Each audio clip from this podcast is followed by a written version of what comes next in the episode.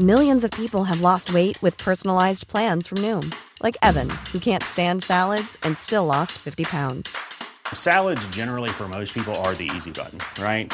For me, that wasn't an option.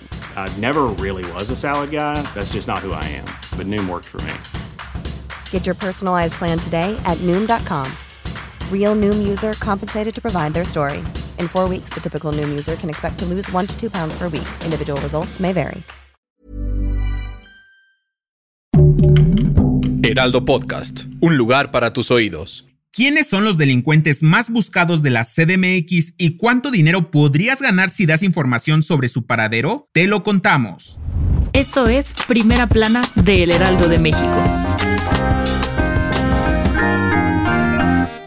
¿Te quieres ganar una buena lana? Pues pela bien el ojo porque el gobierno de la Ciudad de México y la Fiscalía General de Justicia implementaron un programa de recompensas que va desde los 250 mil pesos hasta los 5 millones de pesos para los ciudadanos que den información verídica que ayude a dar con el paradero de los delincuentes más buscados de la capital. La titular de la Procuraduría General de Justicia de la CDMX, Ernestina Godoy, mencionó que el objetivo principal es llevar a cabo las órdenes de aprehensión y los juicios en tiempo y forma, además de disminuir los índices delictivos en la capirucha. ¿Y quiénes son los más buscados? Se trata de Eduardo Olalo Ramírez Tiburcio, alias El Chori, líder de la Unión Tepito, Fabián Osvaldo Solís Vieira, El Cachorro, líder del grupo Ronda 88, Axel Esli Espinosa García, supuesto encargado de extorsionar y distribuir drogas en bares en la Condesa, Jesús Uriel Salgado Suárez, el Tuto, integrante de Los Malcreados, y José Francisco Contreras Martínez, integrante del grupo delictivo Los Macarios. Las personas que tengan información que ayude a dar con la detención de los infractores podrán comunicarse a los teléfonos 55 53 45 54 00 o al correo recompensas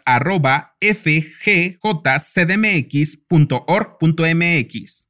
Pero ojo, no es tan fácil como parece ganarse esas recompensas. El jefe de gobierno, Martí Batres, detalló que habrá un comité de vigilancia para definir quiénes son los acreedores a ese dinero, además de que se implementará una estricta confidencialidad para garantizar la seguridad de los colaboradores. ¿Te animas a ayudar a las autoridades de la CDMX? Si quieres estar bien informado sobre las elecciones del próximo año, no te pierdas la cobertura Ruta 2024 a través de todas las plataformas del Heraldo de México. Escríbenos en los comentarios qué te parece este episodio.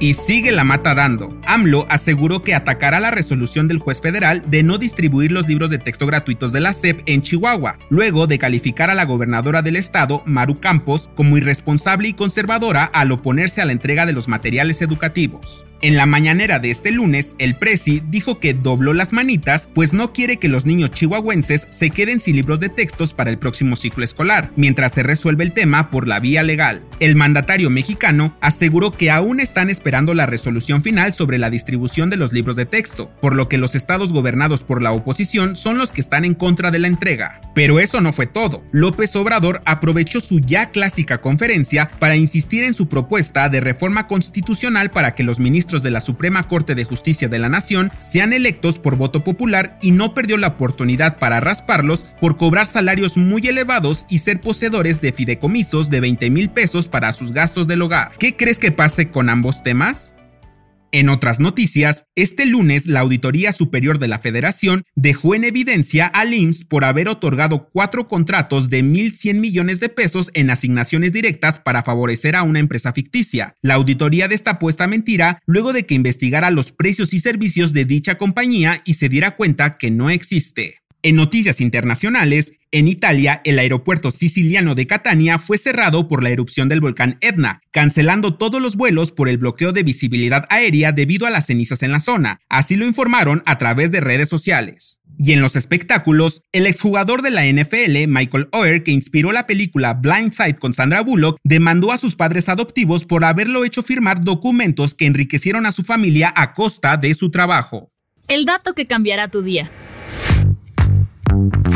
En los últimos años, la migración ha aumentado de forma exponencial y es que para muchas personas, el tener una mejor calidad de vida es sinónimo de cambiar de aire, pero en ocasiones esto puede ocasionar daños en la salud mental. Esto es conocido como el síndrome de Ulises, el cual afecta principalmente la salud mental y ocurre cuando las cosas no salen bien, los peligros, las pérdidas y los obstáculos se hacen presentes en todo momento, acompañados de estrés crónico y múltiple, así como la depresión, la tristeza y la ansiedad por en un nuevo lugar. De acuerdo con el psiquiatra José Bachotegui, las personas que presentan estos síntomas atraviesan situaciones de duelo. En la mayoría de los casos llegan a durar hasta tres meses como máximo. Estos procesos se clasifican en simples, complicados y extremos. ¿Alguna vez has llegado a sufrir el síndrome de Ulises? La recomendación. El trabajo, la escuela o el tráfico pueden ser demasiado abrumantes y si buscas tomarte un tiempo lejos del estrés de la vida diaria, te tenemos una recomendación. Escucha Medita Podcast para aprender a meditar de una forma sencilla y conocer todos los beneficios de esta práctica a través de guías, entrevistas y tips para sentirte mejor física, mental, emocional y espiritualmente.